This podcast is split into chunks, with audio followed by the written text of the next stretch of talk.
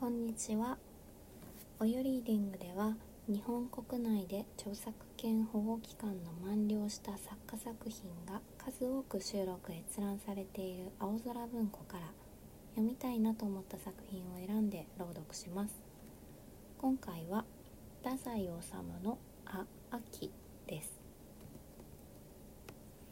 太宰治作あ秋本職の詩人ともなればいつどんな注文があるかわからないから常に資材の準備をしておくのである。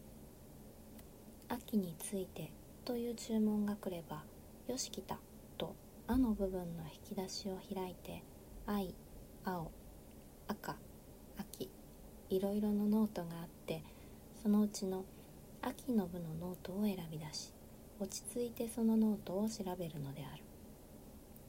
トンボ透き通ると書いてある。秋になるとトンボもひ弱く肉体は死んで精神だけがふらふら飛んでいる様子を指して言っている言葉らしい。トンボの体が秋の日差しに透き通って見える。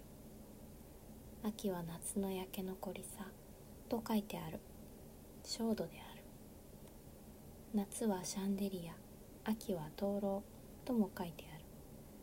コスモス無惨。と書いてある。いつか郊外のお蕎麦屋でざるそば待っている間に食卓の上の古いグラフを開いてみてその中に大震災の写真があった。一面の焼けの焼け野原。一抹の浴衣着た女がたった一人疲れてしゃがんでいた。私は胸が焼き焦げるほどにその惨めな女を恋した。恐ろしい情欲をさえ感じました。悲惨と情欲とは裏腹のものらしい。息が止まるほどに苦しかった。枯れ野のコスモスに行き合うと私はそれと同じ痛苦を感じます。秋の朝顔もコスモスと同じくらいに私を瞬時窒息させます。秋は夏と同時にやってくると書いてある。夏の中に秋がこっそり隠れてもはや来ているのであるが人は炎熱に騙されてそれを見破ることができぬ。耳を澄まして注意をしていると夏になると同時に虫が鳴いているのだし庭に気を配って見ていると桔梗の花も夏になるとすぐ咲いているのを発見するしトンボだってもともと夏の虫なんだし柿も夏のうちにちゃんと実を結んでいるのだ。秋はずるい悪魔だ。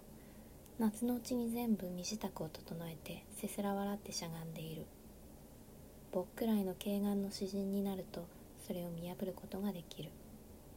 家の者が夏を喜び海へ行こうか山へ行こうかなどはしゃいで言っているのを見ると不憫に思う。もう秋が夏と一緒に忍び込んできているのに秋は根強いくせ者である。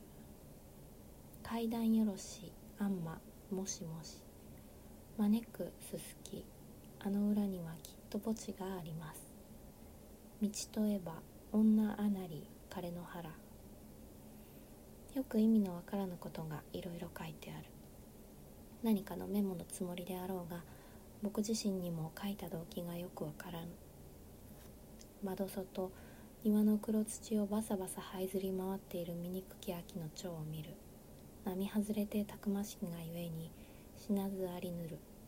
決して儚き体にはあらず。と書かれてある。これを書き込んだ時は私は大変苦しかった。いつ書き込んだか私は決して忘れない。けれども今は言わない。捨てられた海。と書かれてある。秋の海水浴場に行ってみたことがありますか？渚に破れた日傘が打ち寄せられ陥落の後日の丸の提灯も捨てられかんざし紙くずレコードの破片牛乳の空き瓶海は薄赤く濁ってどたりどたりと波打っていた。尾形さんには子供さんがあったね。秋になると肌が乾いて懐かしいわね。飛行機は秋が一番いいのですよ。これもなんだか意味がよくわからぬが秋の会話を盗み聞きしてそのまま書き留めておいたものらしい。またこんなのもある。芸術家はいつも弱者の友であったはずなのに。ちっとも秋に関係ないそんな言葉まで書かれてあるがあるいはこれも季節の思想といったようなわけのものかもしれない。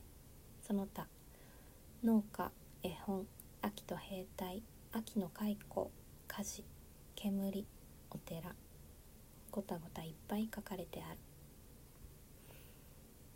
終わり。